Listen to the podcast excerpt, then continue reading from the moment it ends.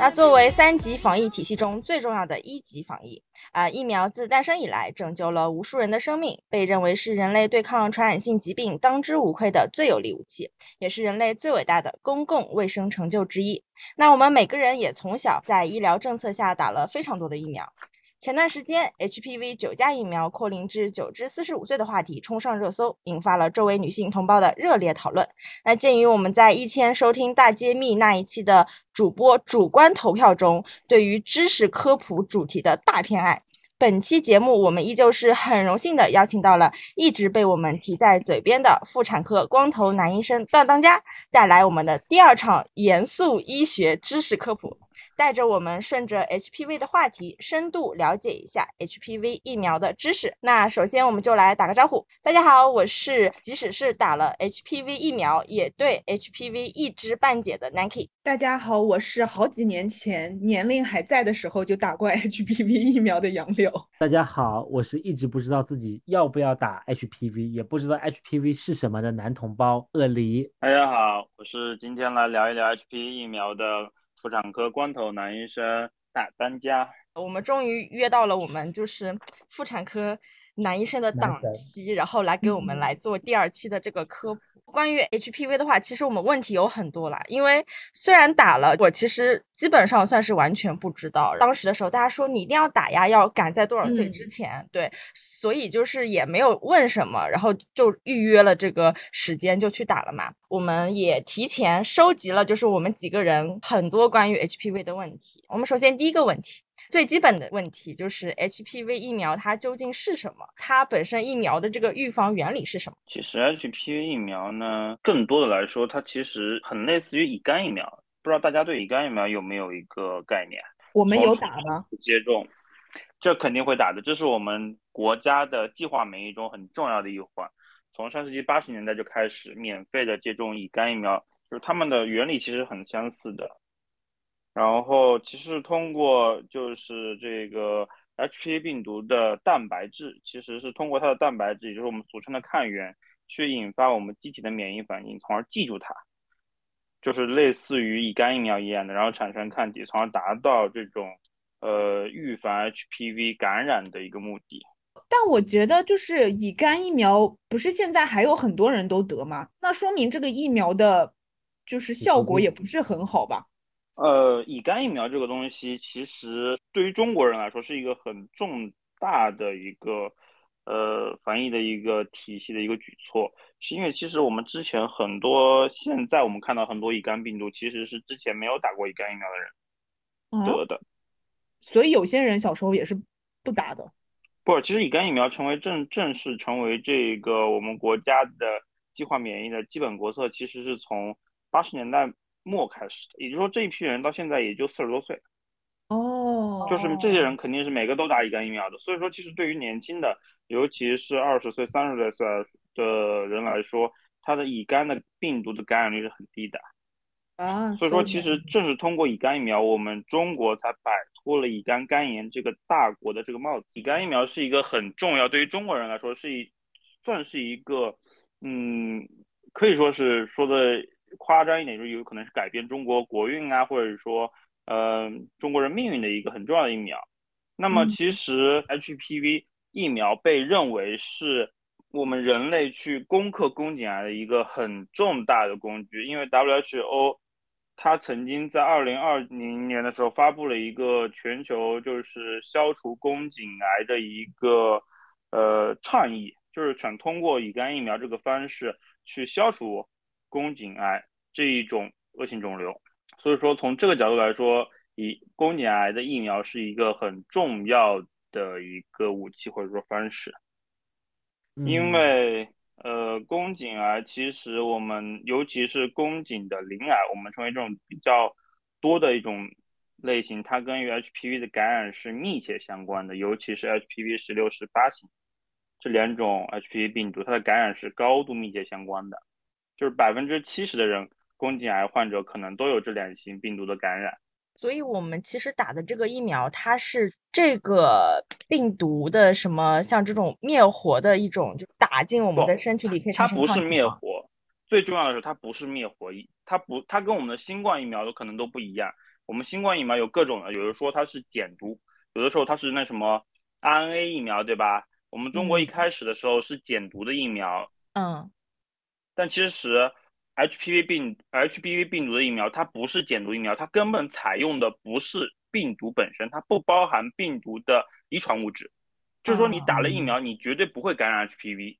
减毒活疫苗是说这个病毒它的活性减弱了，但是它仍然是你感染了病毒。比如说我有一个病毒，如果它的毒力是一百，那我通过各种方法让它的毒力降到五，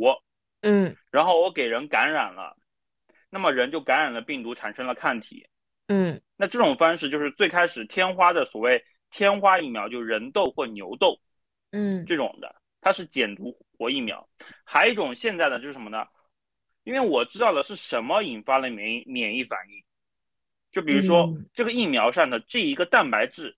是形成人体免疫反应的重要的一个物质。那 OK，、嗯我只要这一个蛋白质，我就可以造成一个感染。这种感染是没有病毒的感染，就是它可以引起人的免疫反应，但是因为没有病毒，所以说这其实不是病毒感染。就所以说 HPV 疫苗的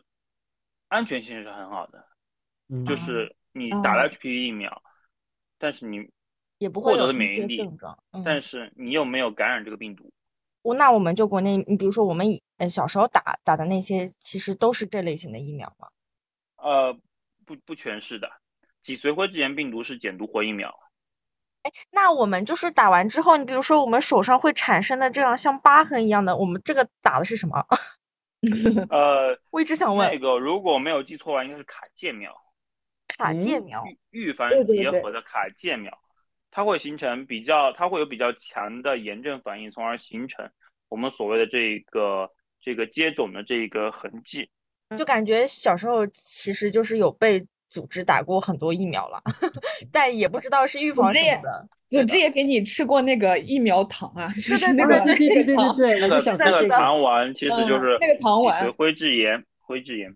对，哦就是小时候是小时候一直觉得是某种什么糖果什么，后来长大之后才知道那是也是种疫苗。嗯，啊，那是还觉得疫苗吗？挺好吃的。对啊，是的对对对，那是疫苗。我一直以为是糖诶。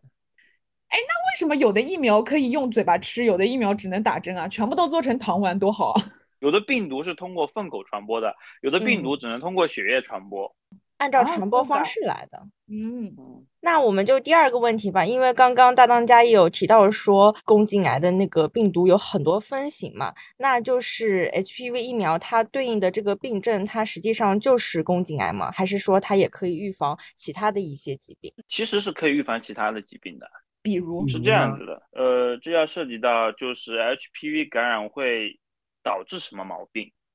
那我们嗯最严重呢，就是子宫颈恶性肿瘤，我们俗称的宫颈癌，这是最严重的。嗯然后呢，根据它跟肿瘤的关系，将 HPV 病毒分为高危型跟低危型，很危险的叫高危，还有一种叫低危，就是相对而言比较低危险，它叫低危。嗯那么低危病毒呢，比如说 U，，我们有时候说尖锐湿疣的 U 啊，这些是有关系的，就是你感染了这些低危型的 HPV 病毒，那么你大概率跟宫颈癌啊、是没有什么关系的。你就是说，你如果你单纯是感染了低危型的话，你大概率不会导致宫颈癌的，它会导致一些疣。我老看到这个，然后他们都说什么特别可怕什么的，就就是一种性病的一种是吗？就是跟什么梅毒啊什么一样那种。呃，但也没有梅毒那么毒吧？我觉得，梅毒那么毒 是吗？对，我不知道他们毒的毒的那个分类标准是什么样的。就是尖锐湿疣，你得的话，我觉得就是它没有梅毒那么恐怖，因为梅毒分一期、二期、三期嘛。如果到你的三期梅毒，那种梅毒可是会死人的，皮肤也会烂掉的。但尖锐湿疣呢，很多像是个良性的皮肤病，因为你说实话，我们经常有的时候脚底板会上会会有尖锐湿疣，是因为你尤其是在泳池嘛，泳池你赤脚走的时候，它这种病毒，因为病毒是自然界无处不在的嘛，你也会接触到，它就有可能会长疣。然后呢，就涉及到这就是低危型跟高危型 HPV 感染的不同的结局。然后 HPV 疫苗呢分二价、四价跟九价。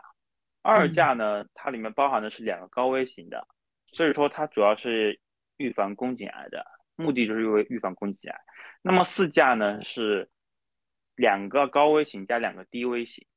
那其实四价的疫苗就是说它其实也有预防这种低危型 HPV 感染的一个作用，也就是预防疣疣疣疣的这种产生，就起到预防疣的这种。但是呃，这有涉及到后面很多的知识，就是说是不是我打了 HPV 疫苗我就一定不会感染 HPV 病毒？难道不是吗？这个这个不是这样的，因为什么呢？因为 HPV 的病毒种类非常多，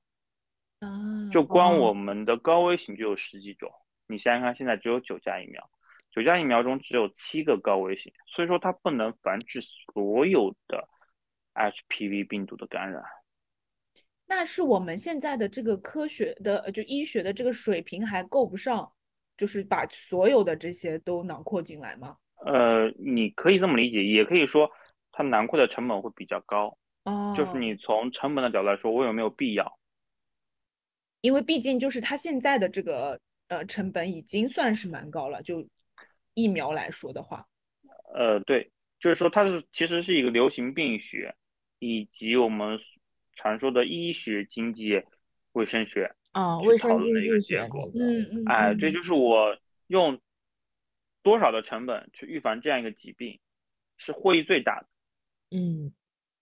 就是这样这样一个，就像我们这个核酸的检测，那么我们一开始核酸可能是几百块钱，再到几十块钱，然后就有一个观点说说，我是否能不能把我的核酸检测做到百分之百的灵敏，只要就是你感染了，我都能检测出来。那么有的专家就说我可以做到，但是这样的核酸可能就是几千块钱一次，哇，嗯嗯，这有可能的。我几千块钱一次的核酸，我能保证你只要感染了，我就能把你检测出来。但这肯定不能作为一个主流去做核酸检测的手段，因为它的成本太高了。嗯，那么同样的，我一个疫苗，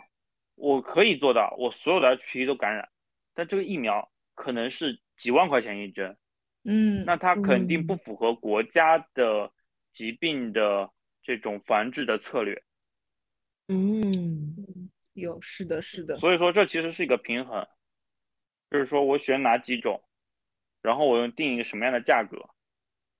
所以我们现在市面上流行的就是通常的打九价的那些品牌，其实是在考虑到就是这种流行病学以及卫生经济学的情况下给出的相对来说觉得性价比比较高的一种选择，是吗？你可以这么理解，但其实我告诉你，九价疫苗只有一家公司，嗯，就是默克，就是这九价疫苗只有这一个公司的这一个产品。为什么嗯这个只有一家公司出这个疫苗呢？就是其他公司是不能是有专利还是怎么样呢？专利，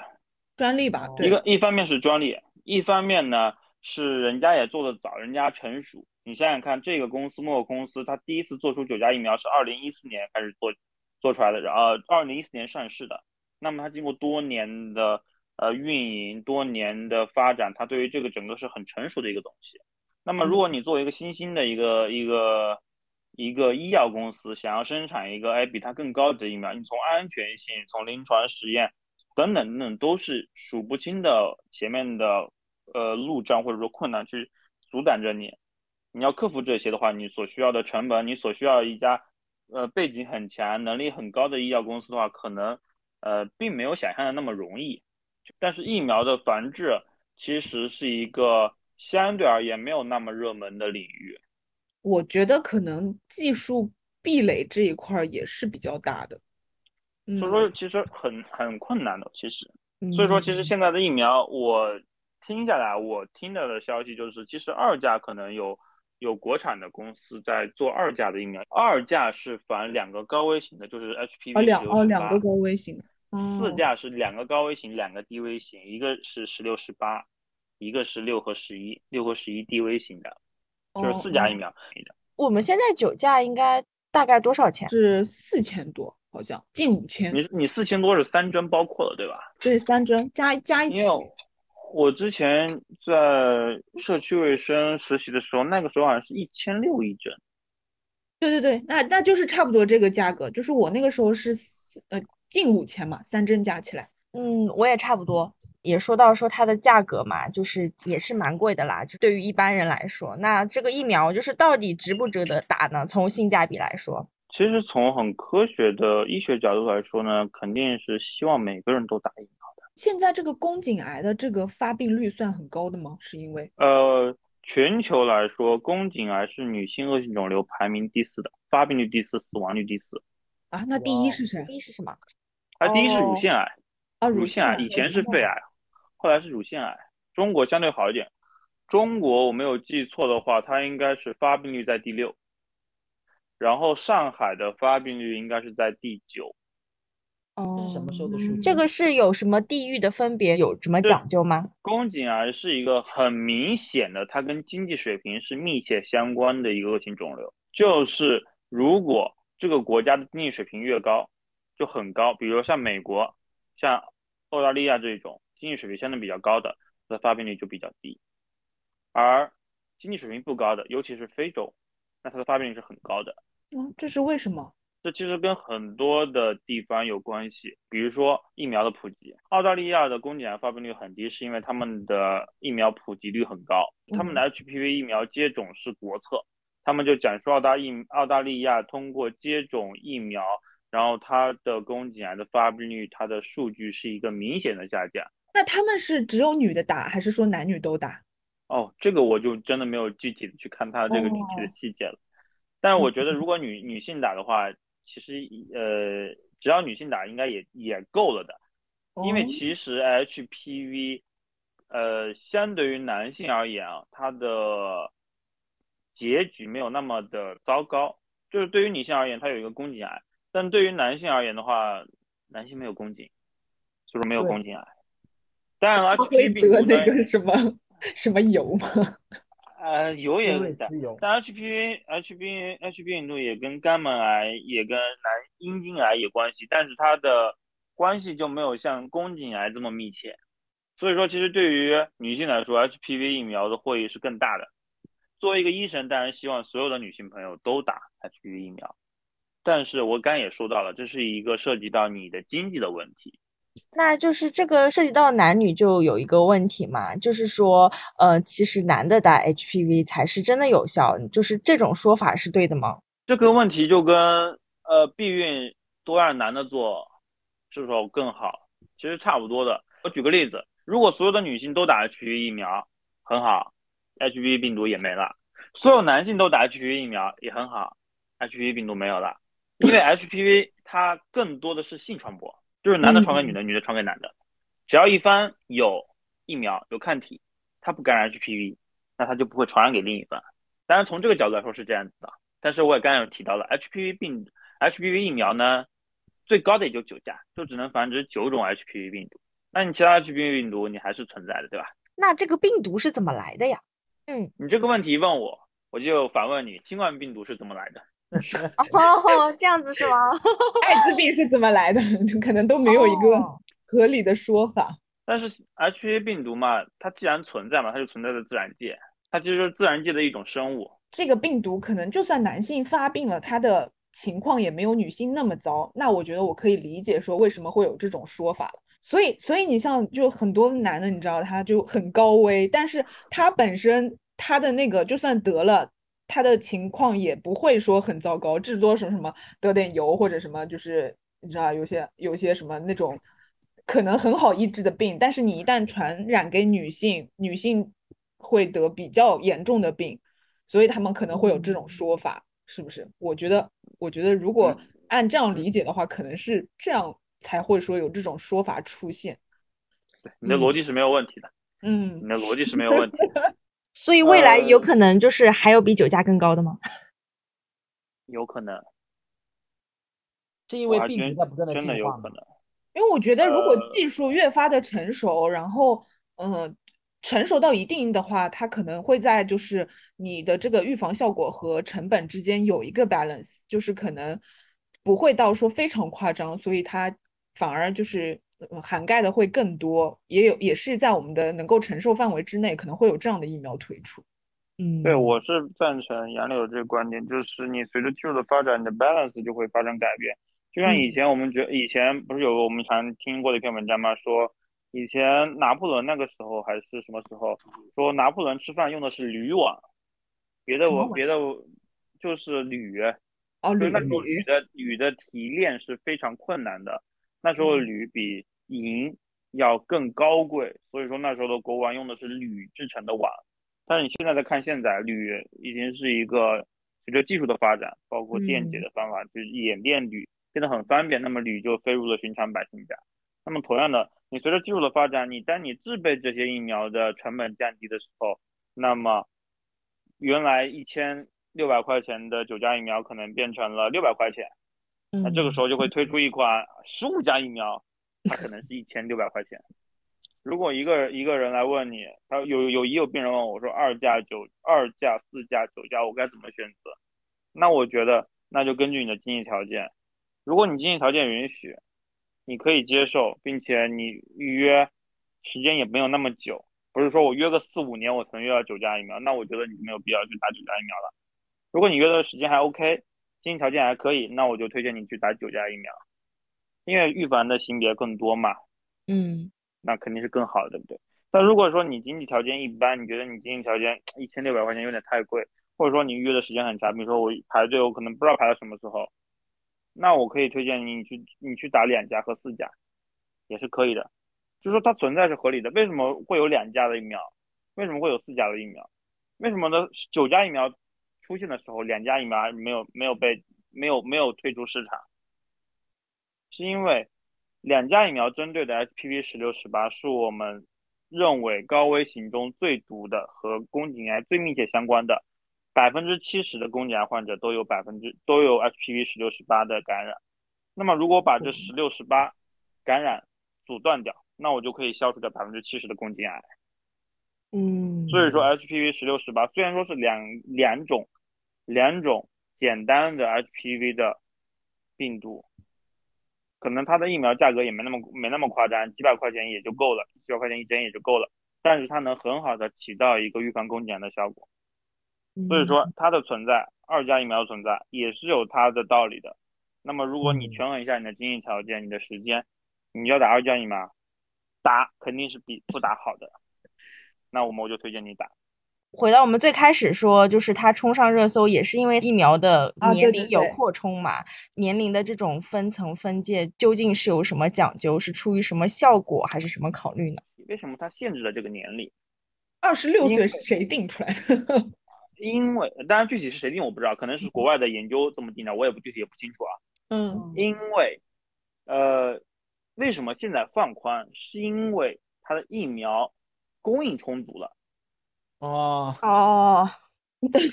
这是对吧？所以这个还还是个就是卫生经济学的原因，就是一个宣传，一个宣 传宣传口的问题是吗？哦，你想想看，在国外疫苗的接种是它没有像国内一开始要求一定二十六岁以内的，也没有要求说一定要有这种没有性生活的。在国外接种的时候，它就是这样子的，它只是进入到国内的市场，由于这个疫苗量比较少，产能有限，那么从一个获益最大的人群来说，他希望是年轻的女性去接种。嗯，原来国外是没有这个年龄限制的。国国外是没有这个年龄限制，那国外是都打九价吗？那国外其实也有打两两价的好吗？澳大利亚哦哦，就是他们如果打这个两价、四价、九价，就纯出于这个经济考虑是吗？就跟他什么年龄就不搭嘎他们也有那个年龄，就是就是四十五岁嘛，啊？四十五岁，就是中间这一段的，就中间，比如说他他不他已经要求二十六三到四十五岁，啊，他已经三十了，他去打酒驾也可以。对。哦啊，原来是嗯这样。哦，我还以为是是因为它哎它的一个什么功效，然后限制我们是就是劝劝那个就是呃二十六以上的人少打打，然后就把这个名就是呃这个额度就定在这个二十六了，是吗？那么其那我因为之前有做过相关的，就是查过相关的资料嘛，就是在美国国家癌症研究所对于 HPV 病毒的接种，它是说说建议有条件的女性，然后括号小于四十五岁的接种 HPV 疫苗，然后后面一句话是优先推荐九到二十六岁的，特别是首次性行为前接种，获益可达到最大化。啊，所以说，在国外，其实你只要是四十五岁、四十五岁以下，其实都可以接种 HPV 的疫苗。啊，然后这个可能是有科学数据支撑的这样一个年龄，拿到国内来的话，就成了某种宣传口径了，是吧？就是说，嗯，啊，了解，原来是这样。以上的这些分析纯粹是个人观点，因为我其实，对对对对，没有没有任何的文件是这么说的，好吧？没有任何的文件是这么说的。但是，呃，作为一个妇产科医生，然后在得知到一些相关信息之后，然后在自己的一些理解、推理、分析得到以上的，仅供大家分析参考，好吧？以上这观点都是我们就是大当家基基于一些文献的个人观点。对对对，就跟我们写论文一样，都是自己写的，好吗？就就是我们如果有什么地方你觉得。可能你有不同的观点或者什么的，就是建议可以大家友善的、平和的在这个评论区来进行留言，对吧？我们理性讨论，科学讨论。没错，没错。我大当家，你翻译一下你的话，就是说有钱、有权、有势的女人，比如说三十三十二岁了，for example 哈，他有过或者是没有过性行为，他都可以去打这个疫苗，对不对？都打九价这个疫苗。OK，只是说你没有性生活，你的。的话，你的免疫力会更好一些，你的效果会更好一些。依照你的观点来看，对吧？嗯，对，嗯。不过现在酒驾也犯到四十五岁了，所以说都可以接种。OK，嗯。那所以我们也建议我们的听众朋友嘛，如果你有这样子的，就是你刚好适合在我们这个区间之内的话，也不要去说介意这个年龄的问题，打破这个限制和壁垒，勇敢的、积极的去打吧。呃，个人能力范围之内嘛。对，个人能力范围之内，考虑一下。好，那下一个问题就是到我们有点社会学意义的问题了，就是，嗯，因为现在国内也比较普及了嘛，然后你觉得作为医生来说的话，现在的一些普及的力度、宣传的程度够吗？如果宣传程度够的话，我应该就不用来这一期节目了。可是我觉得打这个东西，已经不再仅仅说是打一个疫苗了，它现在很多时候都成为某种。其实你去翻翻小红书的帖子，都是什么？要么是在炫富，要么是在秀恩爱，就是它好像已经成为某一种紧俏的商品，就那种感觉。他们一般比如说炫耀，都会炫耀什么？就是与之相关的，有的就是，嗯，有，要么就是，嗯，就炫富啊，就是什么什么，就是。嗯，就是打这个九价疫苗，要么就是秀恩爱，就说什么，哎呀，我男朋友给我就是排队买上，就排上了这个九价疫苗，然后让我去打什么的。呃，我我看到过蛮多这种帖子。我其实理解杨柳的这些观点，因为确实我们也看到这样，尤其在一开始九价疫苗比较比较火的时候，昂贵的时候，紧缺的时候，确实有很多是。呃，它作为一种一种 show，一种炫耀，是一种。当然，我不管怎么说，如果说你从炫耀角度，你只要能接种，作为医生来说都很开心。你不管以什么目的，你只要接种了，那我们医生都很开心，对吧？但其实，嗯，言有这种话，其实你提到小红书，其实让我想到我在门诊门诊中见到的很多病人，因为我在门诊中见到很多病人是四十岁的，是五十岁的，是甚至有六十岁的。这批这一批受众，这批年龄的层次人，肯定不是小红书的受众。嗯嗯，但是我们碰到这样很多病人，他们其实对于 HPV 的疫苗的这种认识，肯定没有像我们年轻的二十岁、三十岁的人对于这个认识是密切的，或者说认识是更加的深刻的，或者说更加关注的。嗯，那么呃，从这个角度来说呢，也是我个人觉得说 HPV 疫 HPV 疫苗的这个宣传呢，还是没有那么透彻的。的一个原因，因为我们在门诊中看到了很多这样的病人，他们 HPV 病毒感染，呃，然后呢，他们也对于他们的治疗也不理解、不接受，或者说存在抵触，这这也是有的。然后我们要跟他讲，你这个病毒跟你后续的什么什么关系，你要定期的体检，要定期的复查，但是有的人可能遵医嘱，有的人就觉得哦无所谓，就这样。他们存在抵触是为什么呢？因为看毛看病是一件很烦的事情啊，对吧？嗯你看一个病，你得请一天的假，你要在门口可能坐很久，然后医生可能两三句给你打发掉，还得花掉花个大概可能几百块钱甚至一千块钱的费用，因为它没有症状，它没有症状。HPV 从 HPV 感染到发展成为宫颈癌，它不是说一两年的事情，它是长期慢长期慢性的感染，从而导致发生器质性改变。这个过程至少要五年到十年的时间。所以等就是有这种非常明显的症状需要去看医生的时候，其实已经发生到就是就是中晚癌期的阶段了，就已经是癌症了。就是有可能，呃，从 HPV 感染，再到癌前病变，再到发展成为癌症，它可能需要这么长时间。但是你即便到了癌前病变，我们所谓的低级别上皮内病变或者高级别上皮内瘤变，它其实也还是没有症状的。那这些就是已经能查到的 HPV 感染，都是因为体检做出来的吗？大多数是因为体检做出来的。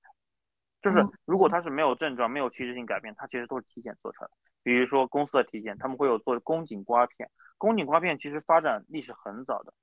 上个世纪八九十年代，甚至上世纪六七十年代，我这个具体什么时候发明的我不知道。它一开始叫巴氏图片，就已经很早，它就拿一个竹竹签一样的片子在你的宫颈上转三圈，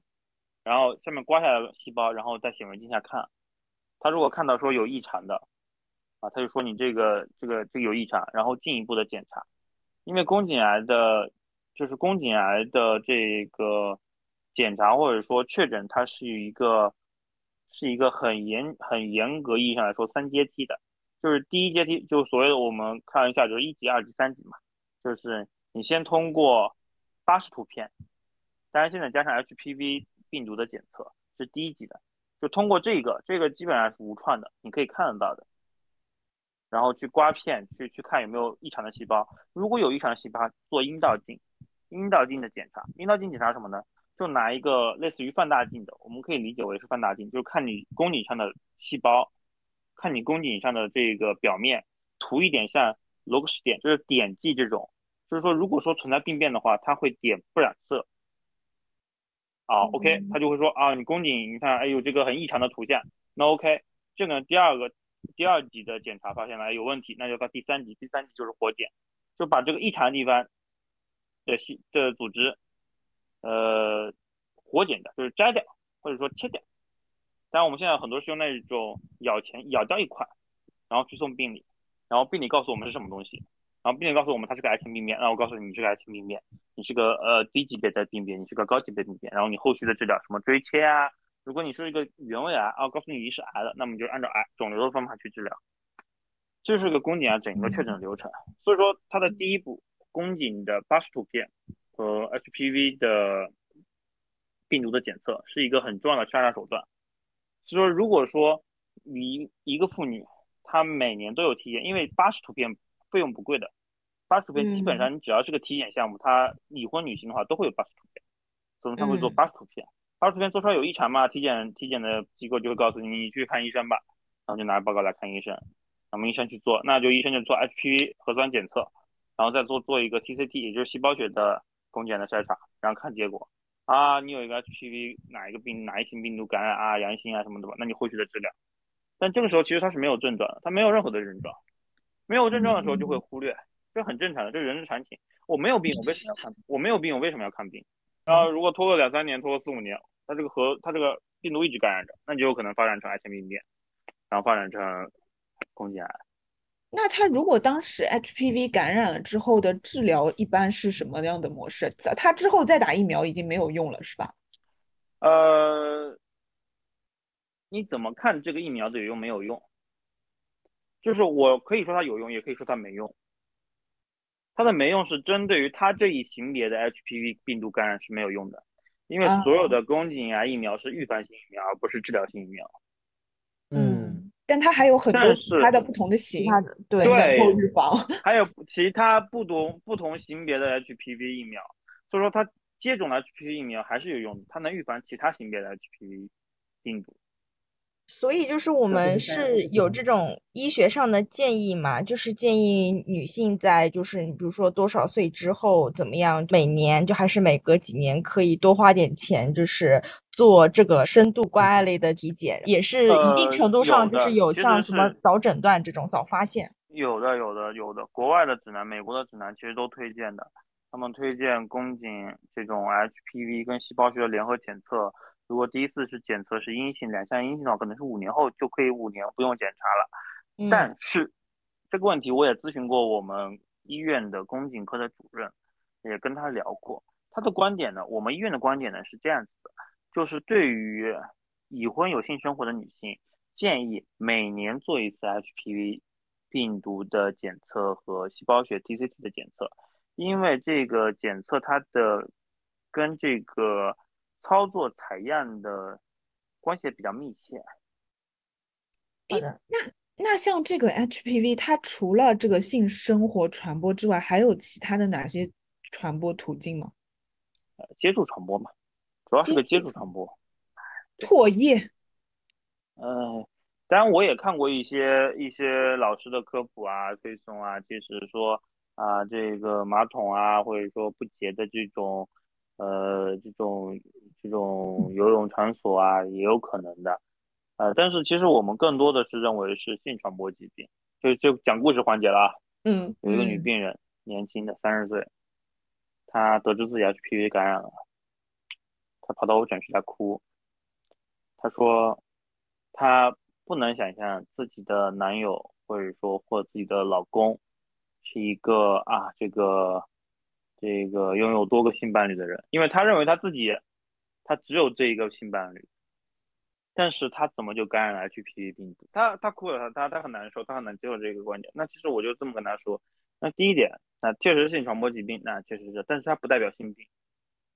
它不是性病，嗯它是性传播疾病，不是性病。性病像梅毒啊这种的啊，你说它是性病啊，淋病啊这种算是性病，但是 HPV 感染不属于性病，因为它除了性传播疾病，还有其他的，包括接触传播。那你想想看，男性他相对而言容易接触，就是接触到其他的东西，那自然界的病毒，那很容易男性很容易感染 HPV，他不通过性传播，但他很容易感染 HPV 病毒。其次是啊，这个男你的这个男同胞可能之前的伴侣啊，他在没有你之前呢，他可能他之前的伴侣也有可能有性性传播疾病，对不对？就是有 HPV 感染，对不对？那他有可能那个时候感染他了，所以这东西是说不清楚的，它不代表着他此刻是有其他他有外遇啊。当然，我们为什么我说它不仅仅通过性传播疾病呢？因为我们其实，在临床上也碰到过有，因为我们有一些病人是随访病人嘛，就是他一开始感染的是，比如说我们三十一型的 HPV 病毒，他经过治疗，OK，治疗好了，没有了这病毒，不感染了，转阴了，然后我们跟他说你要严格的这个，就是因为他性生活传播嘛，我们说你这个性生活一定要做好防护措施，比如说戴套啊。然后过了一年两年，他又来了，他感染了另外一型的 HPV 病毒，比如说他感染了五十二型的，哎，救命！然后我们就跟他说哎，我们就跟他说说，哎呀，你怎么就不听医生劝呢？啊，你这个性生活一定要做好保护措施啊。然后他很诚恳的跟你说，说医生，我已经两年没有性生活了。哎，说其实嗯 HPV 的感染并不唯一是性传播，嗯，照你这个例子来说，感觉就是其他渠道传播的也蛮多的嘛。也有可能，比如说去泡嗯个汤，泡个泡个澡哦，啊，这也有可能的。当然我不是啊，那个那个泡汤的那些那些呃那些浴场嘛啊，不泡了原谅我的发言，哈哈，呃不一定啊，不一定啊，呃，很诚恳啊，不一定啊，嗯反正啊，对啊，接触性传播是有可能的。说不洁的那些呃这种这种洗澡巾的共用啊，以前啊这种的，它都有可能传播。是顺着我们刚刚说到的，就是 HPV 疫苗的普及嘛。然后因为这一次，嗯、关于就是它年龄的范围的一个扩大，就是其实也引发了蛮多的讨论的。我觉得也算是在这个时段之内有变相的来为 HPV 疫苗做就是进一步的宣传。大当家看来，就是我们就目前的一个医疗系统里面，对于这个疫苗，然后它本身的就是一个真实的想法是什么？是不是有可能也会就是就变成像国策这样的一个存在？哇，这个其实这个题目很大，这个题目很难，因为这是预测，预测未来的事情。作为一个妇产科医生啊，我们是很欢迎这个疫苗的，但是你对于这个疫苗它的有效性，那么我们现在的文章，尤其是针对澳大利亚这个，他们国家因为用的比较早嘛，从零九年就开始做一项很重要的一个政策在推行。我们可以看到，其实正是因为有 HPV 疫苗的呃广泛的接种，它确实宫颈癌的发病率下降。那么作为一个妇产科医生，确实也希望这个疫苗能给我们中国的女性啊带来很大的益处。所以说我其实从妇产科医生的角度来说是很欢迎的，也是认为它是很重要的、很有价值的，也是希望如果如果经济条件允许的话，呃，女性朋友们都能接种 HPV 的疫苗。然后至于这个疫苗它能不能成为一个国策的问题，其实是我是这样理解的，因为刚刚提到，其实宫颈癌的这个发病率它是跟国家的经济水平有关系的。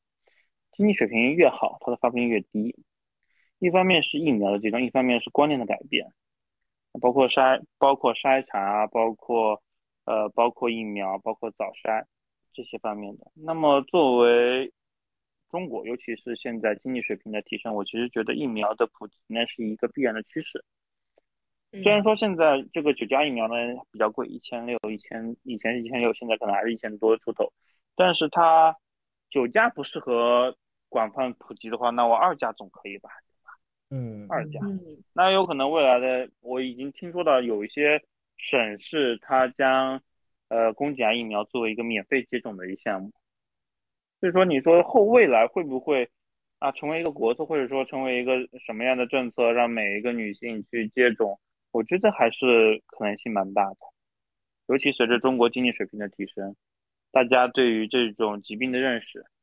尤其是宫颈癌这一种，我可以通过疫苗就可以消灭掉的癌症，那肯定还是欢迎的，对吧？你想想看，宫颈癌，我们宫颈癌一个手术，啊，包括术后手术、术后的放疗、化疗，对于这些费用，对于我们国家的医疗医保来说，也是一个很大的，也算一笔不小的开销。我不能说很大，但是也算是一笔不小的开销。但你想想看。一千六一千六的疫苗，一千六的人乳头瘤的 HPV 的疫苗，那跟一场宫颈癌的治疗，那相比的话，那它的成本啊，相对而言会好一些。我们可以就是 HPV 的疫苗来进行一定程度上的一个预防。那有没有其他的就是我们还没被普及到的一些预防或者是治疗的手段呢？疫苗这种是一个手段，但其实对于宫颈癌的防治来说，我个人觉得，其实更重要的手段是筛查。嗯嗯，就是这会引申到下一个问题。有的人问我说：“说医生，我宫颈癌疫苗都打了，我是不是可以不做宫颈癌筛查？”就是你打了宫颈癌疫苗，打归打，筛归筛，就是你该查的还是要查。为什么呢？那那你的确你说老呃老师，我十六十八都打了，我百分之七十的宫颈癌我已经不会得了。那剩下百分之三十呢？同样的，你九价疫苗比我四价多了五个高危型，但是你仍然没有覆盖所有的高危型，那你还是有可能感染其他的高危型，还是有可能发展成为宫颈癌。嗯，好，有一天所有的 HPV 病毒高危型的都覆盖了，这个疫苗我打了，你问我医生，我是否可以不用做筛查了？不好意思，你还是要做，为什么？HPV 病毒是跟宫颈鳞癌密切相关，但是还有一种叫宫颈腺癌。么？看，恶性肿宫颈恶性肿瘤分离癌跟腺癌，还有其他各种类特殊类型的肿瘤呢？特殊类型的癌症呢，也是宫颈上的，但是就是就发病率比较低。那么因为随着宫颈疫苗的推广，它会导致鳞癌的比例越来越低，腺癌的比例反而会高起来。哦，但其实是这样子的啊，就是我们其实看新冠疫苗就知新冠病毒就知道了，我们这是目前为止接触到的最为广泛也是最为严峻的一次嘛，它也是不断的在升级，就是大家也可想而可想而知，就是身体里面你每天都在不断的变化，人类不断的在进步，疫苗或者是病毒也在不断的更替跟进化，然后你这些疫苗打的话，它可能依旧是逃不过进化的病毒，所以说不要心存侥幸心理吧，就是定期检查，不要忽略任何一个百分之百。平常那个门诊的过程当中，门诊小故事我觉得门诊小故事下次单开一集吧。可以啊，那我攒一攒。患者就像故事，患者那个三十，岁的姐姐一样，我们嗯就是你还要当红娘的这个故事。嗯，最爱听患者故事了。对对对，医生们红劝劝和不劝分的故事，虚伪大但有没有妈这是劝分不劝和的。今天其实大当家也给我们科普了很多关于 HPV 疫苗及 HPV 本身很多的一些知识，我相信也可以解决我们绝大多数关于 HPV 的一些问题。那我们也是建议说，我们广大的女性同胞，如果自身经济条件允许的情况下，都可以来打我们九价的这个疫苗。然后现在在国内的话，因为就是也放宽了年龄的限制嘛，还是希望大家都可以去医院啊，正规医院来打这个疫苗，接种这个疫苗。还有一个建议就是，一年一次的体检当中，也可以加入这个就是深度关爱的来检检测我们是否呃有可能有潜在的这个病毒。那以上就是我们这一期呃关于我们严肃医学知识科普的全部内容。那有其他关于 HPV 问题的话，也欢迎在评论区与我们交流啊！感谢大当家的科普，谢谢。啊，谢谢。我们马上就会有第三期的。对，让我们一起期待一下第三期，让我们来听更多的一些患者小故事。对对对对，最近我们高产四母猪，也欢迎大家就是来持续的关跟进我们，嗯，求一个关注好吗？一键三连好。一键三连。好，嗯那这期就结束啦，大家拜拜。拜拜拜拜